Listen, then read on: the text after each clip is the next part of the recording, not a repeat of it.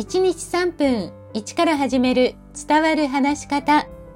こんにちは。フリーアナウンサー、話し方講師、キャリアコンサルタントの三島澄江です。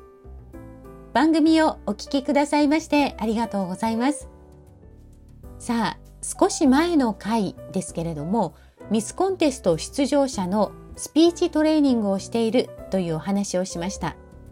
で、先日、その最終選考会全国大会が行われたんです。私は宮城県代表の2人を担当しました。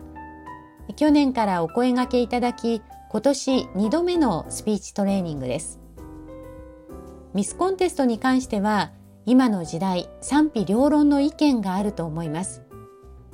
私はこの2人の出場者をそばで見てきましたが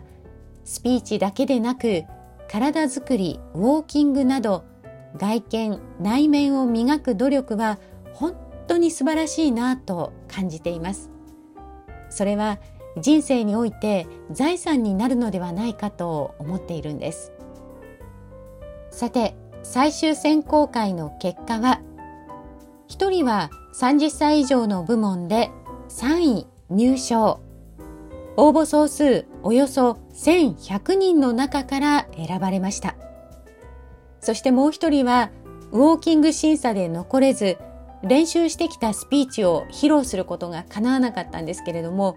なんと応募総数およそ5000人の中からの40数名に選ばれて最終選考への出場ですから、まあ、それだけでも本当にすごいなと思います。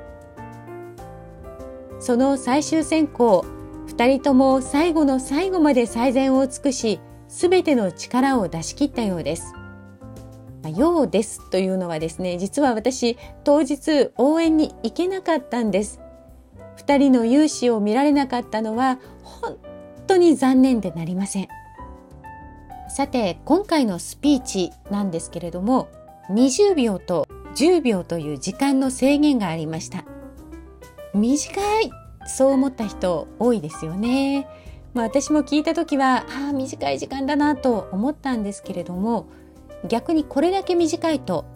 伝えたいことを絞り込むにはいいなと思いましたちなみに10秒で話せる文字数ですけれども話す速度にもよりますがだいたい40文字くらいですね伝えたいことをまとめるとき私たちはどうしてもあれもこれもと話したくなります。でも10秒や20秒で話すというのは実は会議などで短く意見を伝える時などにも役立つんです。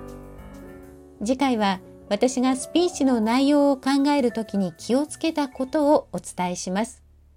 今日も最後までお聞きくださいましてありがとうございました。